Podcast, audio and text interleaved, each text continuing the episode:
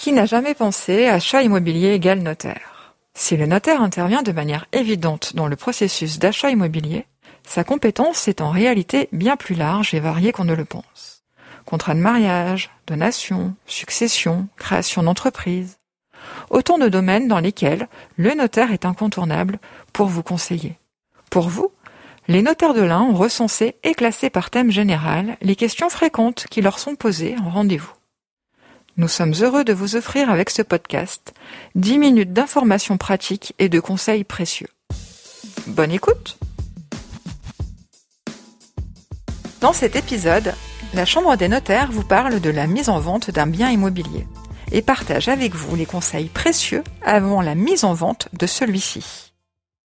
Aujourd'hui, une amie me sollicite en quête de conseils et recommandations pour mettre en vente l'appartement qu'elle a acheté il y a quelques années et qu'elle louait depuis. Elle m'expose son problème et ses doutes, et moi, juste de mes compétences pour tenter de l'éclairer et de la conseiller au mieux. Je souhaite mettre en vente un appartement que je louais et qui vient de se libérer et l'agent immobilier que j'ai rencontré me propose un mandat exclusif. Je n'ai pas vraiment compris si je peux vendre le bien sans son intermédiaire quand même. En signant un mandat exclusif avec une agence immobilière, le vendeur s'interdit de vendre son bien directement avec un acheteur et avec une autre agence naturellement. Ce type de mandat est généralement conclu pour une durée de trois mois. Pendant cette durée, l'agence sera le seul interlocuteur dans le cadre de ta vente. Donc si une personne intéressée se présente à toi, tu devras la diriger vers l'agence à qui tu as donné mandat. Si j'arrive à le vendre avec ou sans l'intermédiaire de l'agence, comment doit être formalisé notre accord? Car j'ai une amie qui a eu des problèmes lors de la vente de sa maison avec son acquéreur suite à l'offre d'achat. J'aimerais essayer de faire les choses correctement, mais ce n'était pas vraiment mon domaine. Suite aux visites que l'agence ou toi va effectuer, une personne, on l'espère en tout cas, va être intéressée pour acheter ton appartement. Elle devra formuler auprès de l'agence ou auprès de toi directement une offre d'achat. Le Code civil dispose que pour que la vente soit formée, il faut un accord sur la chose et le prix, une volonté ferme et réciproque de vendre et d'acheter. Aucun formalisme n'est exigé, mais l'écrit est recommandé, notamment au regard des règles de preuve. L'offre d'achat faite par la personne intéressée doit donc comprendre la description du bien et le prix proposé. La simple offre d'achat faite auprès de l'agence ne suffit généralement pas à former le contrat. Il faut ensuite une acceptation de ta part. Il peut s'agir d'une mention imposée sur l'offre d'achat ou de tout autre document faisant référence à l'offre d'achat reçue. Tu seras ensuite engagé et ne pourras plus vendre le bien à une autre personne. Viendra alors le temps de régulariser un compromis de vente ou une promesse de vente, et donc de contacter ton notaire. Tu as parlé de compromis ou de promesse. Est-ce qu'il y a une différence? Sans rentrer dans des explications trop techniques, ce sont tous les deux des avant-contrats qui vont définir les conditions de votre accord et régir vos relations jusqu'à la signature définitive. Dans la promesse de vente, le propriétaire s'engage auprès de l'acheteur à lui vendre son bien à un prix déterminé. Il lui laisse une option, pour un temps limité, souvent trois mois. Le vendeur est définitivement engagé pendant la durée de la promesse. L'acquéreur, lui, a le choix jusqu'au terme de la promesse soit d'acheter le bien, soit de verser une indemnité généralement égale à 10% du prix de vente. La promesse génère un droit d'enregistrement de 125 euros. Pour le compromis de vente, c'est pas tout à fait la même chose. Le vendeur et l'acheteur s'engagent l'un comme l'autre à conclure la vente à un prix déterminé en commun.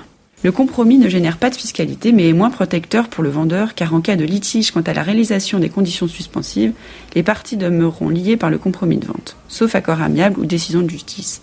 Alors que dans l'hypothèse d'une promesse de vente, les parties reprennent leur liberté si l'option n'est pas levée par l'acquéreur dans le délai. C'est un peu complexe, mais l'essentiel est de comprendre que cette étape est importante dans la relation avec ton acquéreur et que ton notaire saura t'accompagner et anticiper au mieux toutes les difficultés. En effet, c'est subtil, mais j'ai cru comprendre qu'il est préférable pour moi en tant que vendeur de signer une promesse de vente. En parlant des 125 euros, tu as justement amorcé ma dernière question concernant le coût de la vente pour moi. Peux-tu m'expliquer quels frais vont m'être imputés? Les frais dits de notaire sont toujours à la charge de l'acquéreur. Il aura donc à régler la fiscalité immobilière qui représente une part très importante des frais, les émoluments du notaire et les éventuels frais de rédaction de la promesse et les droits d'enregistrement dont on a parlé. Ça, c'est la part de l'acquéreur. En tant que vendeur, ça ne signifie pas que tu n'auras rien à payer. Il pourrait être déduit du prix de vente différentes sommes. Premièrement, l'éventuelle commission due à l'agence immobilière. Les frais de syndic, si le bien est en copropriété et qu'il existe un syndic professionnel. Il y a effectivement des éléments de la copropriété à transmettre obligatoirement à l'acquéreur pour que puisse démarrer son droit de rétractation suite à la signature du compromis de vente. La plupart des documents figurent sur l'intranet du syndic, mais il manque généralement certaines informations, notamment le montant du fonds de travaux, etc. Il te faudra donc remettre à ton acquéreur le pré-état daté au moment du compromis de vente et l'état daté au moment de la vente.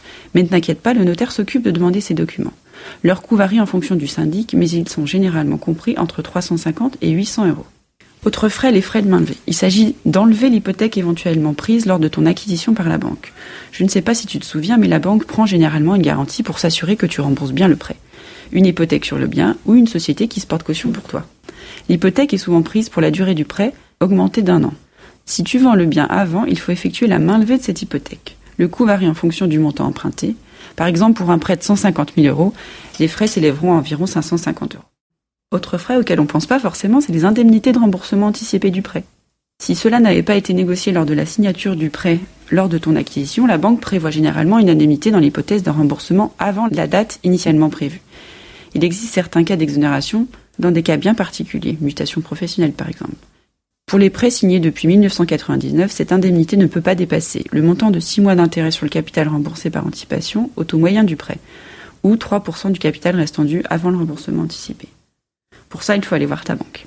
Dernier frais qui peut être imputé, la plus-value, ça peut être le plus important et c'est souvent celui qui est le plus mal accueilli surtout. Y a-t-il une différence importante entre le prix d'acquisition et le prix de vente que tu souhaites? Euh, Oui, mais j'ai déjà effectué beaucoup de travaux. Malheureusement, ce n'est pas si simple. Pour t'expliquer rapidement, il y a une possible imposition au titre de la plus-value lorsque, comme toi, on vend un bien qui ne constitue pas sa résidence principale et que le bien est détenu depuis moins de 30 ans. Pour la déterminer, on déduit du prix de vente le prix d'acquisition augmenté de certaines sommes. Les frais d'acquisition pour leur montant réel ou on les forfaitise à 7,5% du prix d'acquisition. Les travaux. Il est possible de les forfaitiser si tu es né propriétaire depuis plus de 5 ans. Il est également possible de les prendre en compte pour leur montant réel. Mais attention, tous les travaux ne peuvent pas être pris en compte. Il faut des factures d'entreprise, il n'est pas possible de déduire le coût des matériaux pour des travaux que tu as fait toi-même. Autre limite, seules les dépenses de construction, de reconstruction, d'agrandissement ou d'amélioration sont déductibles. Pas les travaux de rénovation et d'entretien. Il faut que les travaux aient apporté un équipement ou un élément de confort nouveau ou mieux adapté aux conditions normales de vie. Surtout, si tu as déduit le montant de ces travaux de tes revenus fonciers, il n'est pas possible de les prendre en compte une seconde fois pour le calcul de la plus-value. Et c'est des choses qui arrivent régulièrement quand on a un investissement immobilier. Après avoir déterminé la plus-value imposable, on applique un abattement progressif qui permet d'être exonéré à partir de 22 ans d'impôt de plus-value en tant que tel et au bout de 30 ans des prélèvements sociaux. Le taux d'imposition global est de 36,20%, ce qui n'est pas négligeable. Tu devrais peut-être te rapprocher de ton notaire pour connaître le montant exact de ta plus-value à payer avant d'entamer une quelconque démarche pour la mise en vente. Oui, tu as raison, je vais essayer de faire les choses dans l'ordre. J'ai l'impression d'avoir le profil idéal pour payer une plus-value importante comme j'ai effectué les travaux sans artisan. Du coup, si je décide de ne plus vendre pour le moment et de le relouer, penses-tu que cela me bloquerait pour une vente dans un futur plus ou moins proche? Si tu reloues le bien, tu as deux possibilités si tu souhaites finalement vendre le bien. Le vendre loué, tu t'adresses alors plutôt à des investisseurs. Le prix de vente est généralement diminué.